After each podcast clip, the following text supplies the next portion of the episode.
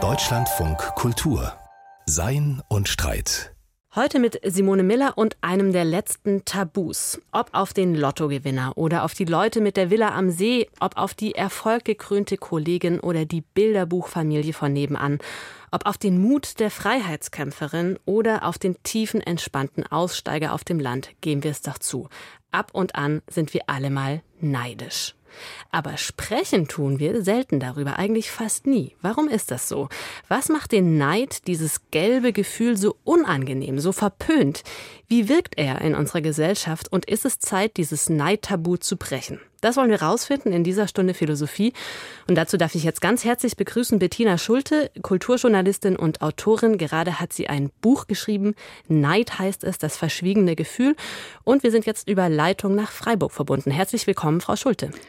Danke, dass ich bei Ihnen sein darf. Und gleichermaßen herzlich darf ich hier im Studio Lilly Gast begrüßen.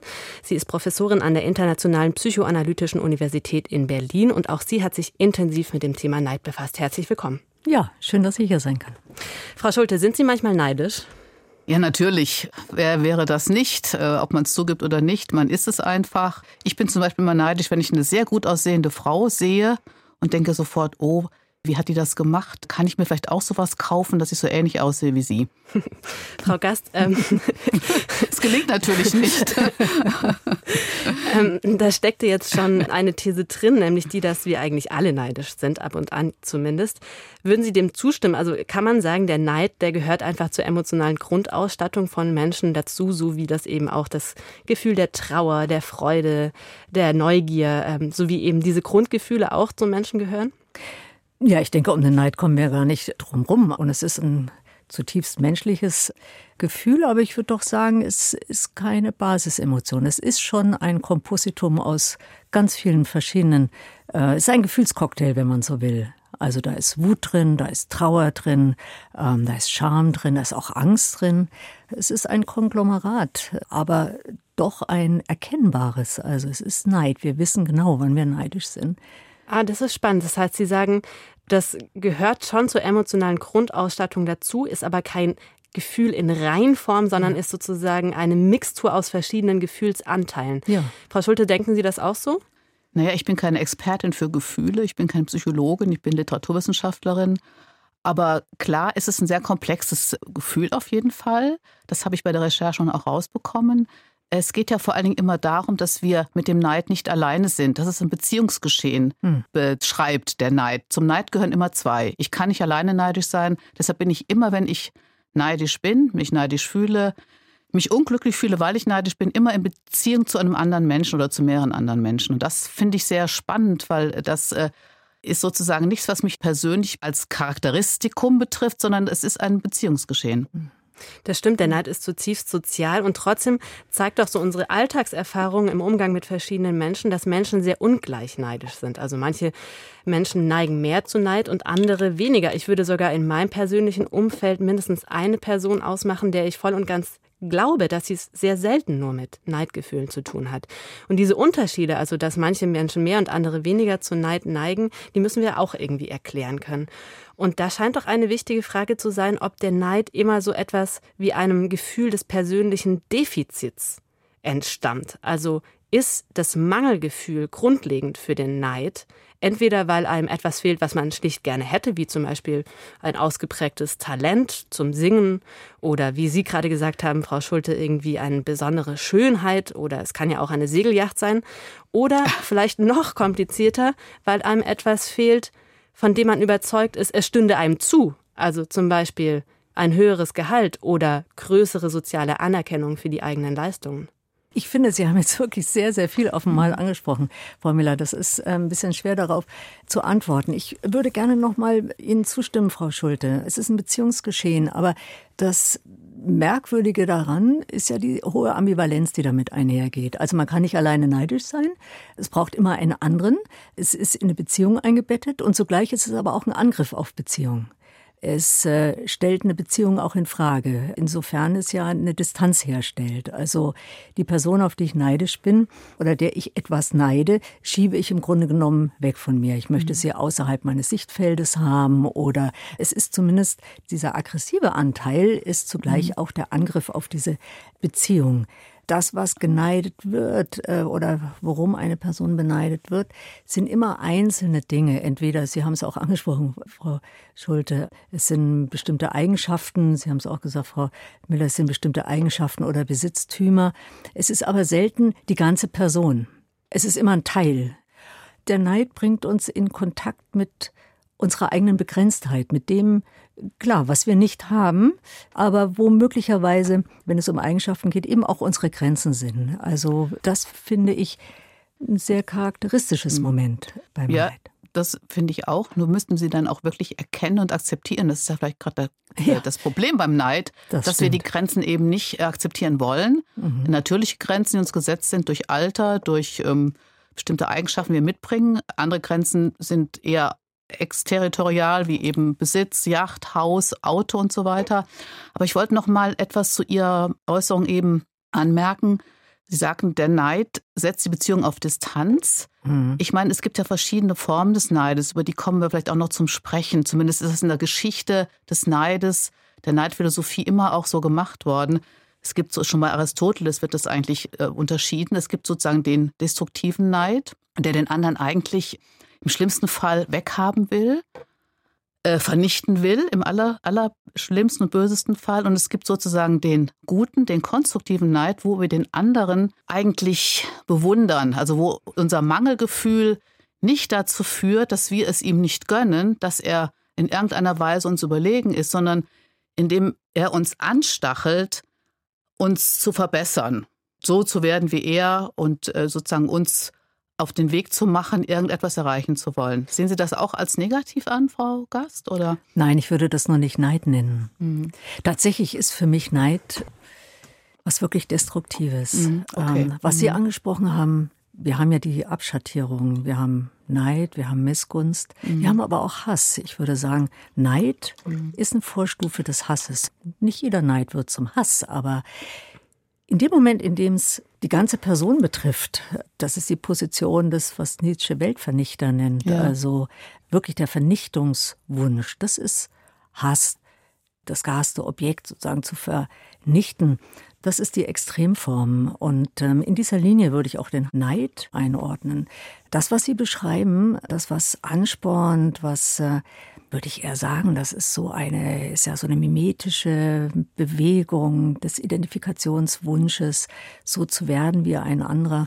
Und das ist ja ein, wenn Sie es Neid wollen, dann wäre es ein Neid, der zu sich gekommen ist, der sich reflektiert hat, ähm, der sozusagen das, was mir fehlt, in der Anerkennung gebracht hat und ähm, ich äh, in der Lage bin, daraus etwas abzuleiten.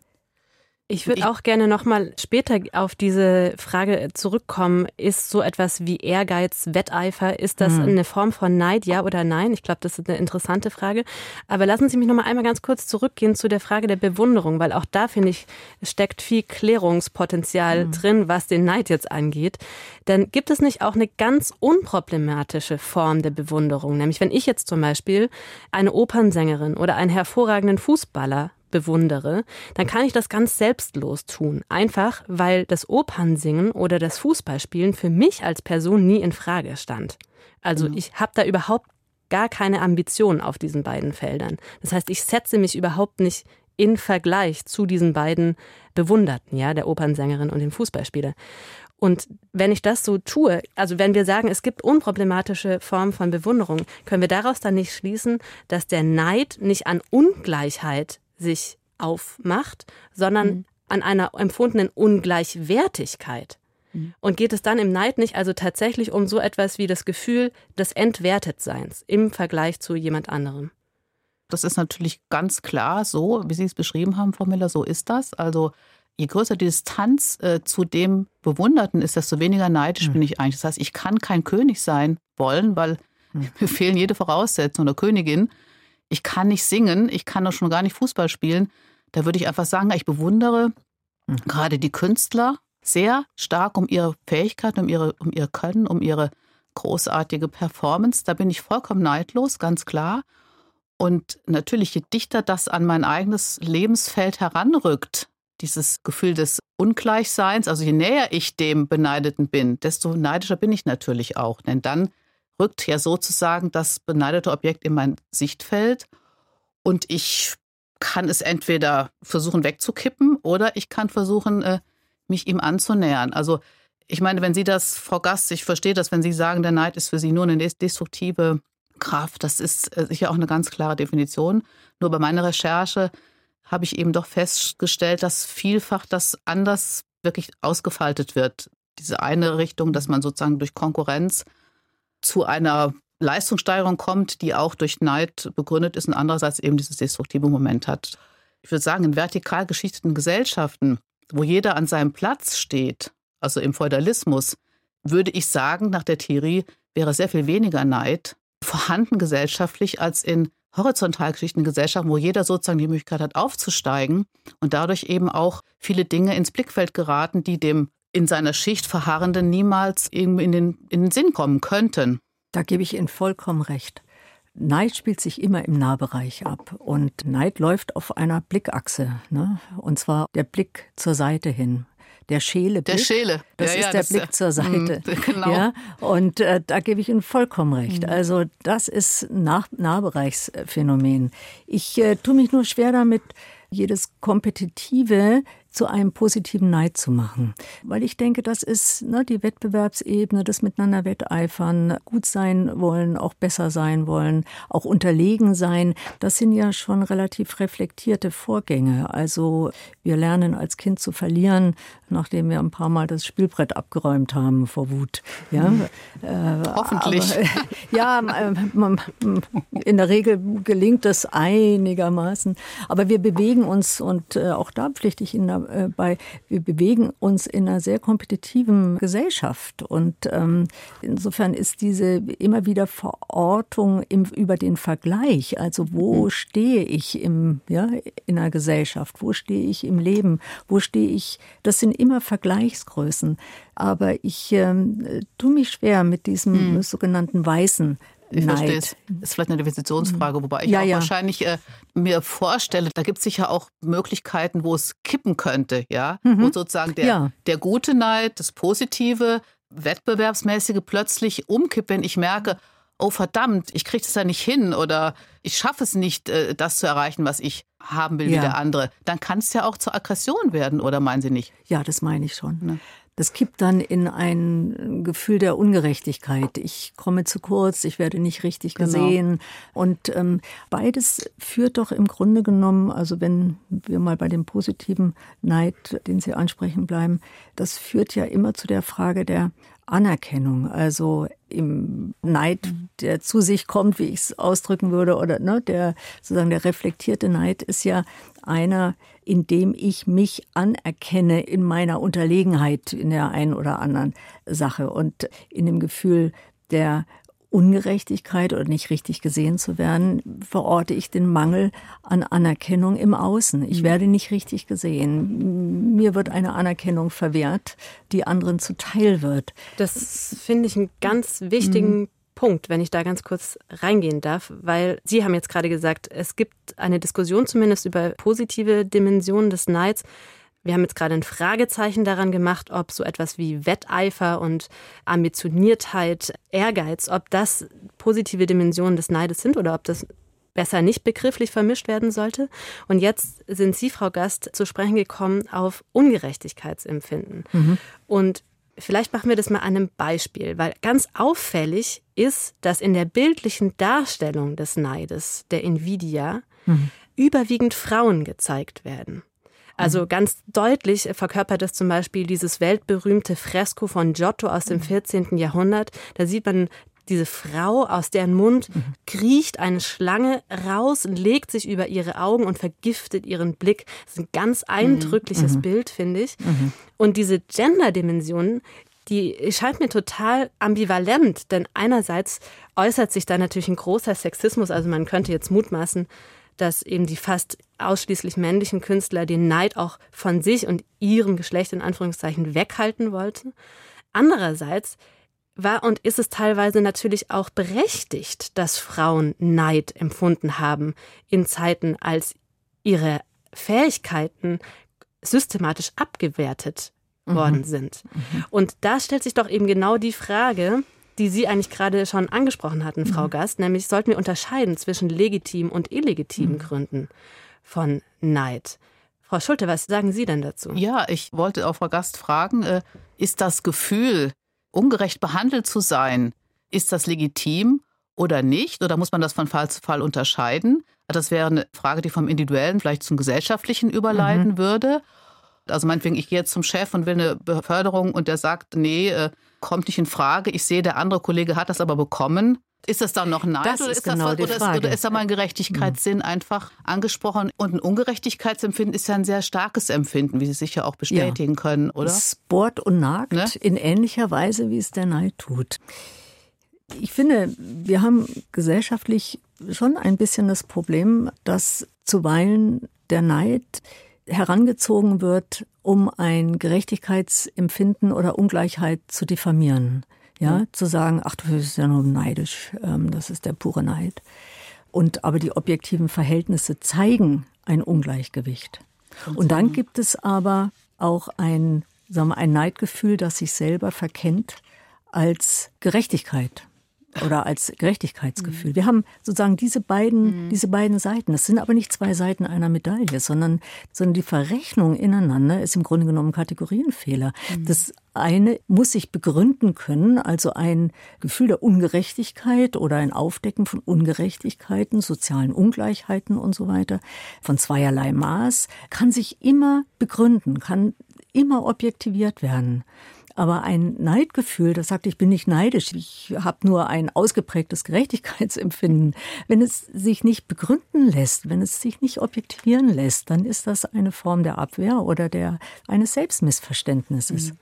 Aber gleichzeitig schlägt ja zum Beispiel, deswegen komme ich auch drauf, Aristoteles und ja. nach ihm auch lauter neuzeitliche mhm. und auch moderne Denker wie zum Beispiel David Hume und Adam Smith, ja. die schlagen jeweils vor, den Neid doch auch dort zu sehen, wo so etwas wie ein gerechter Unwille am Werk ist. Ich finde das eine ziemlich spannende Formulierung und mhm. das ist eigentlich genau das, was wir gerade am Beispiel des Sexismus beschrieben haben. Wenn sich Neid speist aus dem Gefühl, dass man mit einer Unrechtserfahrung kämpft und diese Unrechtserfahrung der Grund ist, warum einem etwas verwehrt bleibt, was andere haben. Mhm. Und deswegen doch nochmal die Frage an Sie beide.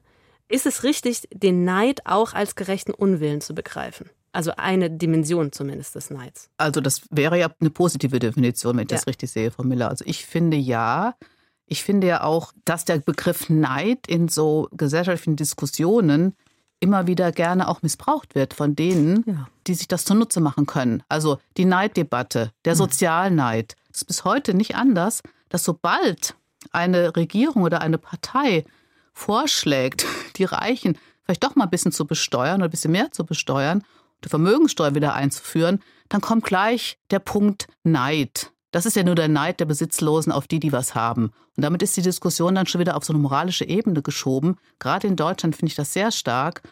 Und der Neid wird dann, jemand hat das Neidperversion genannt, der Neid wird dann umgelenkt auf die anderen, die unter einem stehen. Also man ist dann neidisch auf den Sozialhilfeempfänger, der angeblich eine Hängematte liegt und nichts tut, oder auf den Migranten, der sich hier in die sozialen äh, Netze einschmuggelt. Und das ist eine völlig falsche Richtung der Diskussion, die man eigentlich führen sollte, nämlich dass Gerechtigkeit natürlich damit zu tun hat, dass das gesellschaftliche Vermögen etwas besser verteilt wird. Denn evident ist es ja, die wenigsten Steuern bezahlen die, die am meisten verdienen. Und das empfinde ich als objektiv sehr ungerecht. Wir waren jetzt gerade beim Verhältnis von Gesellschaft und Neid angekommen und diese Verhältnisbestimmung, die sollten wir jetzt noch ein bisschen vertiefen.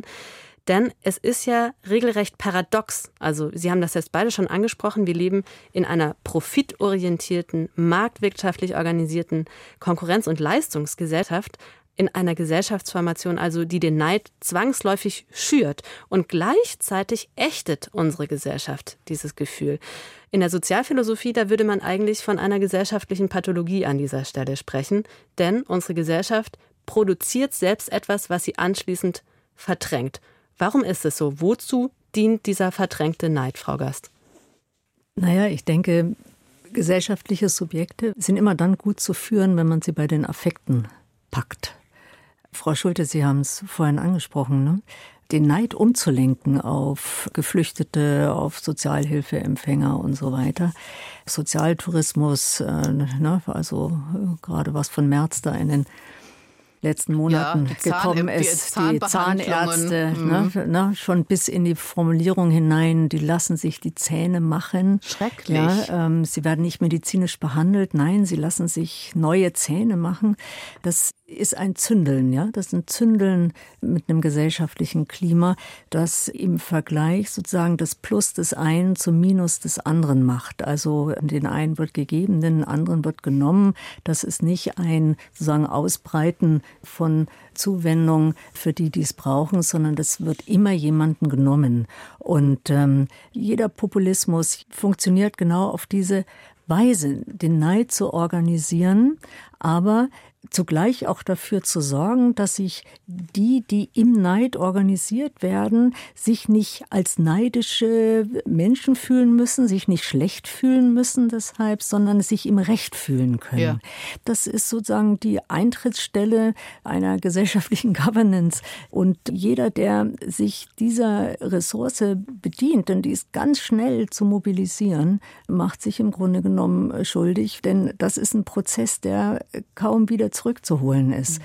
Na, er endet in eine paranoische Verfolgungsfantasien in, bis hin zu Pogromen. Die Konstruktion von Minderheiten, die Konstruktion von Einschluss und Ausschluss von zu verfolgenden Gruppen funktioniert genau über diese Gefühlsqualitäten, die aber sich zugleich wieder tarnen müssen. Damit sie nicht als Neid. Äh, Damit sie nicht als Neid erkannt werden. Und äh, es ist die Eintrittsstelle in gesellschaftliche Subjekte und sie zu organisieren. Was Sie sagen, Pogrome, das ist ja tatsächlich, man kann den Nationalsozialismus und ja. seinen Antisemitismus natürlich auch auf ein Neidphänomen zurückfinden. Das finde ich auch sehr schlüssig. Natürlich waren die jüdischen Menschen in Deutschland, die waren Neidobjekte. Ja. ja. Die waren gut gebildet, die waren weit überrepräsentiert im akademischen Milieu. Und Hitler hat es, glaube ich, auf eine ganz perfide Art und Weise verstanden, diesen Neid-Trigger einfach anzuwerfen. Jetzt haben wir jetzt ein sehr, sehr schwieriges Terrain betreten. Eine ganz spannende Frage. Die Frage, welche Rolle spielt Neid für Phänomene wie etwa den Antisemitismus? Und natürlich liegt die These sehr nahe und ist auch plausibel, dass Neidgefühle für den Antisemitismus eine große Rolle spielen. Nicht umsonst werden, wurden Juden im Antisemitismus als hyperpotent, als mächtig, als reich imaginiert. Gleichzeitig stellt sich aber doch schon die Frage, wie groß ist die Erklärkraft eines Gefühls, wie eben des Neides, für so komplizierte und auch komplexe Phänomene wie den Antisemitismus. Wie lässt sich das erforschen? Wie lässt sich auch der Anteil des Neides am Antisemitismus überhaupt beziffern? Frau Gast. Mhm. Ich würde da gerne tatsächlich noch mal einen Schritt zurückgehen. Schon allein diese Attribuierung als reich, potent, mächtig an den Schaltstellen sozusagen der Macht befindlich, schon das, schon das ist ja ein ein Phantasma. Das bildet ja überhaupt nicht die Lebensrealität jüdischer Menschen ab. Also deswegen ähm, habe ich auch gerade damals sehr wie heute, bewusst ne? imaginiert ne? gesagt. Genau, ne? das ist ein das ist ein Phantasma und aber am Antisemitismus, finde ich, kann man sehr gut nachvollziehen oder nach, nein, nicht nachvollziehen im verstehenden Sinn, sondern ähm, aufdröseln, wie Gruppen, gesellschaftliche Gruppen in aller Beliebigkeit konstruiert werden. Und wie diese Ausschlussprozesse, also mit getriggert im Grunde genommen durch diese Affekte, durch sehr basale Affekte, wie diese Ausschlussprozesse befördert werden. Und äh, tatsächlich plötzlich das Phantasma einer Pseudorealität herstellen, die eine Pseudorealität nur deshalb werden kann, weil so viele das dann auch glauben. Und äh, sie glauben das, weil sie sich in ihrer eigenen Lebensrealität dann zu kurz gekommen fühlen oder ihrerseits ausgegrenzt fühlen und das Gefühl haben, sie müssten sich dagegen wehren. Und das Schlimme ist ja, dass es ihnen wirklich besser gegangen ist, ja. Also Zusammen also sie haben sich bereichert. Ja, sie haben sich bereichert. Sie haben, sie sich, haben bereichert. extrem bereichert ja. an, an, an ja. jüdischem Vermögen. Das heißt, diese Pseudorealität wurde für zwölf Jahre zu einer Realität. Das fasse ich bis heute nicht. Ja, wir fassen es nicht nur ja. bis heute nicht, sondern wir fassen es auch heute nicht. Ja. Also, denn wir haben genau diese Prozesse auch heute ganz aktuell mit Bezug auf Geflüchtete. Vor allen Dingen, also denken Sie nur an die Pegida-Bewegung. Das ist eine Neidbewegung. Sehe ich auch so, ja. Oder sagen wir so, es läuft auf den Linien des Neides. Also diese Kohäsionskraft, ja, die diese Bewegung da aufrechterhält und dann auch so von keines Zweifels Blässe angekränkelt agieren lässt, ist ja der Neid. Sind diese Gefühle nicht zum Zug zu kommen, können es dann auch, wie soll ich sagen, vielleicht fast ein bisschen apologetisch sagen, nicht wahrgenommen zu werden, ja, aber es ist immer auf Kosten von anderen, ja, ähm, dass sozusagen diese diese Haltung sich bestätigt. Aber wenn Sie nun sagen, da sind ganz viele Neidgefühle in der Gesellschaft, dann müssen wir ja noch mal einen Schritt zurücktreten und noch einmal klären hier im Gespräch, was ist denn nun der Keim dieser sozialen Neidgefühle? Und würden Sie da sagen, dass es da eben direkten Bezug zu der Art der Gesellschaft gibt, in der wir leben? Würden Sie sagen, wir leben in einer Gesellschaft, die eben sich als Leistungsgesellschaft mit Chancengleichheit versteht und die in einer gewissen Weise Chancengleichheit vorgaukelt, wo sie so ideal nicht besteht, wie sie eigentlich bestehen sollte. Und deswegen Entwertungs-, Missachtungs-, Enttäuschungserfahrungen in den Bereich der Selbstverantwortung abschiebt. Ist das sozusagen der tiefere Stachel des Neides in unseren westlich-kapitalistischen Gesellschaften? Ist das die These? Also ich finde, Sie haben das wunderbar zusammengefasst und ich sehe das ganz genauso. Also man kann es ja auch in Amerika sehen an den, mhm. an den äh, Menschen, die im Rust Belt sich zurück, auch mit Recht. Ich meine, es ist ja nicht so, dass die Leute sich das alles einbilden. Die sind ja mit Recht ausgeschieden worden. Die haben nichts mehr, die haben kein Geld mehr und die wissen nicht, was sie machen sollen. Also ich finde auch, es ist paradox dieser Gesellschaft. Sie behauptet, du musst dich nur anstrengen und dann klappt das ja schon mit dir. Jeder seines Glückes Schmied, der Tellerwäscher kann Millionär werden. Andererseits wird das verunmöglicht. Es funktioniert nicht, weil die, die Schichtungen ganz anders sind und weil, weil es eben diese großen Unterschiede gibt zwischen arm und reich. Das heißt, da gibt es ganz widersprüchliche Handlungsaufforderungen an die Individuen, denen sie gar nicht nachkommen können. Ich glaube, in diesem Konfliktfeld entsteht dann so etwas wie Wut, Zorn oder Neid. Wir haben jetzt schon ein bisschen darüber gesprochen, was Neid ist, was seine Quellen sein können und warum unsere Gesellschaft ein so zwiespältiges Verhältnis zum Neid hat, stellt sich jetzt die Frage, ist es eigentlich an der Zeit, dieses Art Neid-Tabu zu brechen? Und was könnte das eigentlich heißen, Frau Gast? Sie haben ja vorhin die Darstellung des Neides nochmal unter das Gender-Thema gestellt mit Giotto. Und äh, Frau Schulte, Sie haben jetzt auch nochmal die Verfasstheit unserer Gesellschaft nochmal aufgerufen.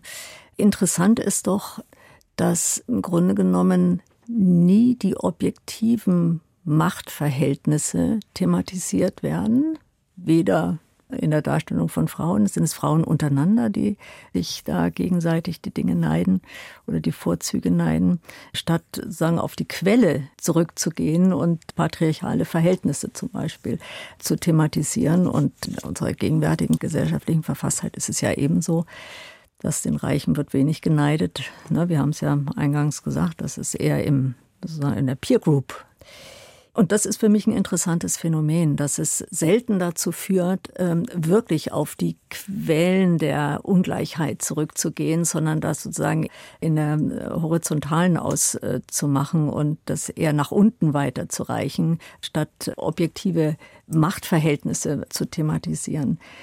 Jetzt haben Sie mich ja nicht als Gesellschaftstheoretikerin eingeladen. Ähm, gerne auch. ähm, äh, sondern ähm, ich würde gerne doch einen Punkt, also wenn wir jetzt über die den Umgang mit Neid und auch, ja, wie kommen wir sozusagen aus diesem Knäuel da wieder raus? Ich glaube, gesellschaftlich bedeutet das natürlich, also soziale Ungleichheit nach Möglichkeit auszugleichen und die Dinge so zu benennen, wie sie sind. Und äh, da, wo wir haben ja jetzt die PISA-Studie wieder, ne, wir sehen, wie Bildungsverläufe auseinanderweichen, Bildungsbiografien im Grunde genommen von der Herkunft abhängig sind. Also die Erbhöfe, akademischen Erbhöfe. Ich glaube, das ist eine der Hauptwurzeln eigentlich, wenn wir über Zukünfte nachdenken. Ja, also wie, wie begegnet man dem. Aber ein anderer ist vielleicht eher nochmal in der Reflexion unserer Verfasstheit als Subjekte. Ich glaube, ein Punkt unserer Wettbewerbsgesellschaft ist, dass wir einerseits immer mit Differenzen umgehen, aber Differenzen hierarchisieren. Also, dass es uns schwerfällt, ja, Differenzen auszuhalten, also Vielfalt zuzulassen und den Differenzen Anerkennung zu zollen und sie nicht permanent in eine Wertigkeit zu bringen. Und ähm, das ist wirklich ein kultureller Wandel. Auf einer psychoanalytischen Ebene würde ich sagen, das ist eigentlich die Krux und auch die Hauptaufgabe aufgeklärter Subjekte. Aufklärung ist ja die Mündigkeit, also uns als mündige Subjekte zu begreifen und damit aber eben auch anzuerkennen, dass die Welt ein vielfältiges Geschehen ist. Und da sind wir noch relative Analphabeten. Wir sind gewohnt, ähm, Differenz zu hierarchisieren, in oben und unten, in besser und in schlechter, aber wir können sie schlecht ausbreiten, sozusagen ne, in eine wirklich in eine Vielfalt und eine Breite. Frau, Frau Schulter, wenn wir das, was Frau Gast jetzt ausgeführt hat, nochmal versuchen, auf ein gesellschaftliches Niveau zu heben. Wir haben ja vorher gesagt, Neid entspringt oft einem Gefühl der Unterlegenheit und auch der mhm. Abwertung. Daraus können wir ja eigentlich folgern, dass eine Gesellschaft, die die Quellen des Neides verringern möchte, eine sein sollte, die eben möglichst Möglichkeiten der Anerkennung, der Achtung, auch der Selbstachtung gleich verteilen sollte. Was für Stellschrauben, was für Achsen fallen Ihnen denn da ein, an denen wir drehen könnten? Ja, natürlich wäre es sehr wichtig, von dieser ständigen Vergleichssucht wegzukommen und den anderen als anderen auch sein lassen zu können. Ich sehe nur im Augenblick eher andere Tendenz in unserer Gesellschaft, dass wir die Differenzen eigentlich weniger zulassen denn je. Und ich glaube, das liegt auch an unserer Netzverfasstheit, also dass wir einfach in diesen Chatrooms uns bewegen mhm. und nur noch mit Gleichgesinnten zu tun haben und alles, was außerhalb dieser Chatrooms, dieser Blasen sich bewegt, nicht akzeptieren. Also ich halte es für sehr gefährlich, die Diskursräume nicht wirklich wieder zu öffnen mhm. und sich immer nur gegenseitig zu beschimpfen. Wir waren da mal weiter. Wir haben einfach offener diskutiert. Heute werden wir sofort diffamiert. Ja. Wir werden sofort moralisch und in den Senkel gestellt, wenn wir eine andere Meinung haben. Mhm. Viele können nicht mehr unterscheiden, ob es ad Objektum geht oder ad personam geht. Und ja. das finde ich so schlimm, dass man sofort ad personam eingefangen wird und dass man sofort irgendwie einkategorisiert wird, wenn man eine andere Meinung hat. Und das finde ich, müssten wir unbedingt lernen. Und wenn wir uns bewusst sind, dass wir diese Tendenzen vielleicht haben, also Sie haben von Aufklärung gesprochen, finde ich sehr richtig, ja, dass wir selber auch immer auf uns selber reflektieren, was machen wir da gerade? Mhm. Beneiden wir den jetzt um seinen äh, Auto oder äh, warum eigentlich oder brauche ich das? Oder ist ja auch eine Frage der Konsumhaltung? Muss ich diese ganzen Konsumversprechen mitmachen? Das können wir natürlich auch von, von der Stellschraube aus mal mhm. betrachten. Mhm. Wir gehen gegen Ende unseres Gesprächs, aber Sie haben jetzt gerade was äh, Interessantes gesagt und ich wollte da noch mal kurz drauf eingehen, nämlich auf die Frage, kann es eigentlich eine neidlose Gesellschaft geben? Diese Frage, die poppt ja auf, wenn wir darüber sprechen, ja, wie ein wünschbarer Umgang mit Neid aussehen könnte. Und beim darüber nachdenken, bin ich drauf gekommen, dass wir diese Frage, also nach der neidlosen Gesellschaft, eigentlich direkt mit Nein beantworten müssten, oder? Weil ja. mir scheint, dass Neid eben auch an die Grundwerte gebunden ist, die eine Person leiten. Also eine stark konsumorientierte Person, die neidet vielleicht den Reichen ihre Yachten. Aber eine Person, die mehr sich gebunden fühlt an zum Beispiel Werte wie Selbstverkommnung oder Nachhaltigkeit oder Sozialität, die wird wahrscheinlich eher Menschen beneiden, denen es gelingt, möglichst frei zu leben oder genügsam oder sozial. Das heißt, mhm. der Gegenstand des Neids hängt wahrscheinlich ab von den Grundwerten, die eine Person teilt. Das heißt aber auch, dass auch eine postkapitalistische Gesellschaft zum Beispiel eine Gesellschaft sein würde, in der es Neid gibt, nur eben mit anderen Gegenständen des Neides, oder? Frau Gast? Ja, das sehe ich auch so. Also ich glaube nicht, dass es eine neidlose Gesellschaft gibt, aber eine Gesellschaft, die sagen den Umgang damit als ethisches, auch als ethisches Prinzip betrachtet, einmal soziale Ungerechtigkeiten vermeidet und aber auch sozusagen anbietet, der eigenen Begrenztheit, ja, auch Anerkennung zu zollen und ähm, uns in die Lage versetzt, ja, gleichwohl mit Achtung begegnet zu werden. Ähm, ich denke, das wäre eine Gesellschaft, die das auffangen kann und ähm, Aber ich glaube, um den Neid kommen wir nicht drum herum. Das, das, sehe ich auch so. Das war auch meine, das war auch meine, meine Schlussfolgerung. Äh, man könnte ja auch mal von den Beneideten ausgehen. Das haben wir jetzt nicht getan. Also die Beneideten, die, die ja. gibt es ja auf der anderen Seite.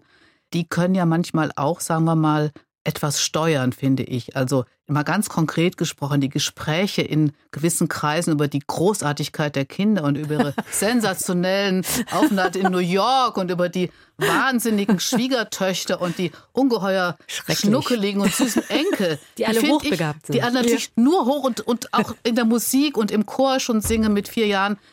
Äh, das muss doch auch nicht sein. Also ich frage mich immer, was ist das für eine schreckliche Kommunikationsstruktur, ja?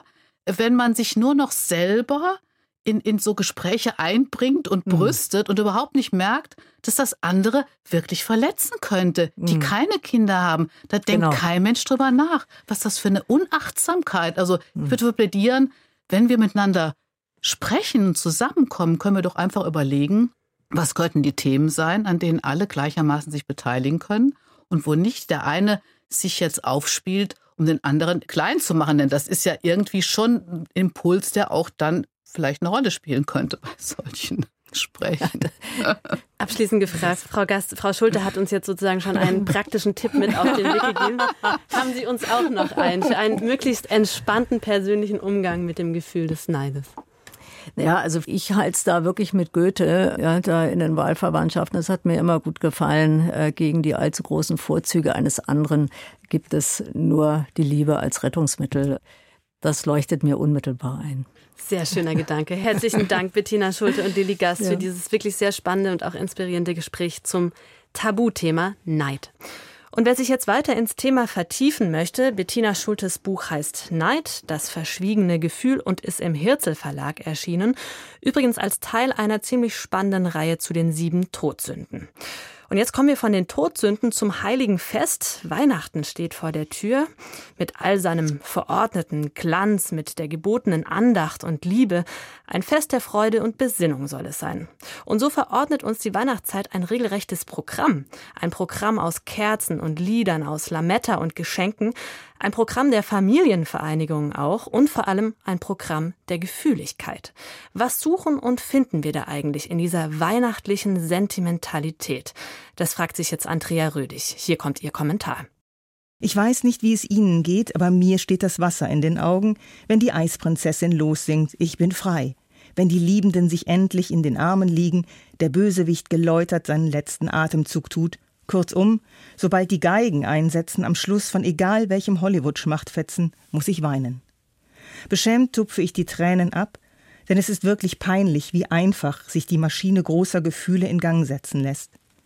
Während Ungerechtigkeit, Gewalt und Gemeinheit unmittelbar Empörung triggern, sind Liebe, Happy End, Zärtlichkeit, Güte und Weihnachten wie Kippschalter für das Gegenteil, die zarte Rührung der Sentimentalität.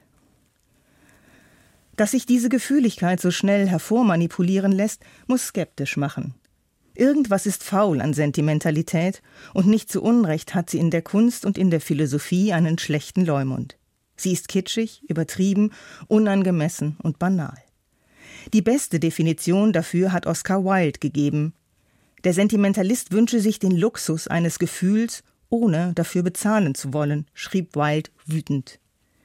Die Essayistin Leslie Jamieson wiederum vergleicht Sentimentalität mit künstlichem Süßstoff. Schmeckt wie Zucker, ist billig und hat keinen Nährwert. Die Vorbehalte wiegen schwer und sie sind nicht nur ästhetischer, sondern auch ethischer Natur. Als Fake scheint Sentimentalität nämlich gar kein echtes und tiefes Fühlen zu befördern, sondern verlogene Gefühlsduselei. Sentimentalität sei ein Fest für Zyniker, meint Oscar Wilde.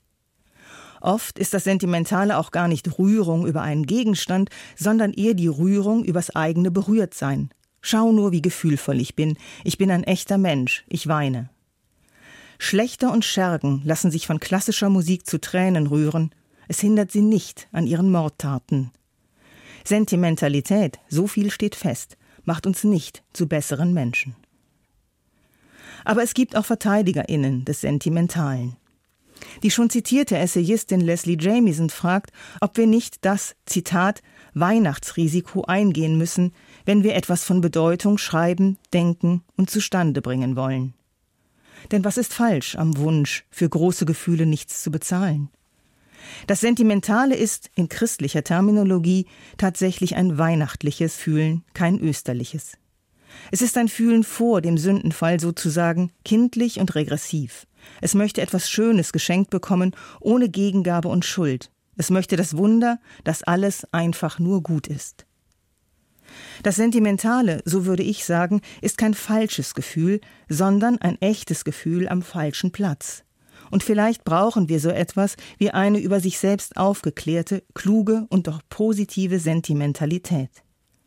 Sie weiß um ihre Schwächen, sie beobachtet sich und lässt das naiv Gefühlvolle dennoch zu. Denn im fetten, sentimentalen Kitsch liegt eine Wahrheit, offen und unverborgen. Es ist die Wahrheit eines zutiefst menschlichen Wunsches nach Erlösung, und wir dürfen und müssen uns von ihm berühren lassen. Wir müssen uns hin und wieder wirklich Wunder wünschen, Frieden, Versöhnung und ein Geschenk ohne Anstrengung und Schuld. Weihnachten ist die Zeit dafür. Und ganz in diesem Sinne gönnen wir uns auch hier ein bisschen weihnachtlichen Klimbims, nämlich unseren literarischen Adventskalender, wobei der Geschenketipp an diesem dritten Advent wirklich kein bisschen sentimental ist. Adventskalender Hallo, ich bin Friederike Sittler und leite bei Deutschlandfunk Kultur die Abteilung Hintergrund, Kultur und Politik. Dieses Jahr verschenke ich Jedem Zauber wohnt ein radikaler Anfang inne, warum uns ein bisschen Genderwahn gut tut, von Stevie Schmiedel. Die Autorin ist Gründerin von Pinkstings, einer Organisation, die sehr erfolgreich und mit viel Spaß gegen sexistische Werbung vorgeht. Dabei rollt sie selbst die Augen, wenn die jüngeren Feministinnen mal wieder besonders radikale queer-feministische Forderungen aufstellen und sich unversöhnlich zeigen. Dann aber erklärt Stevie Schmiedel die Anliegen und wirbt bei den Älteren dafür, dass es das Privileg der Jugend ist, rotzig sein zu dürfen. Endlich mal eine differenzierte und zugleich humorvolle Stimme in einer so oft viel zu unversöhnlichen Debatte. Stevie Schmiedel wirbt für mehr Gelassenheit bei den Alten, mehr Gesprächsbereitschaft bei den Jungen und die sollen bitte schön weniger penetrant, aber dafür effizienter stören. An alle gerichtet plädiert sie dafür, miteinander im Kontakt zu bleiben, damit am Ende nicht steht, womit Stevie Schmiedel beginnt. Der heutige Feminismus ist ein einziges Gemetzel. Nein, am Ende steht, die Zeiten gendern sich zwar, aber das Leben geht, wenn wir nicht stillstehen, zauberhaft weiter. Ich schenke dieses Buch meiner lieben Freundin Magdalena. Sie ist die, die sich schon bei so manchem Glas Wein anhören musste, was ich als Vorsitzende des Journalistinnenbundes erlebe. Wenn es mal wieder im Kontakt mit anderen Feministinnen ruppig zugeht, wenn Debatten nicht geführt, sondern abrupt beendet werden und ich mir die Haare raufe. Jetzt wird nicht weiter geklagt, jetzt werden Brücken gebaut und zwar mit Stevie Schmiedels Jeden Zauber wohnt ein radikaler Anfang inne, warum uns ein bisschen Genderwahn gut tut, erschienen bei Kösel. Und damit geht Sein und Streit für dieses Mal auch zu Ende. Nächsten Sonntag am 24. Dezember gibt es leider keine Philosophiesendung, dafür aber ein richtig schönes Feiertagsprogramm. Bis bald, schönen Jahresausklang allen und vielen Dank fürs Interesse, sagt Simone Miller.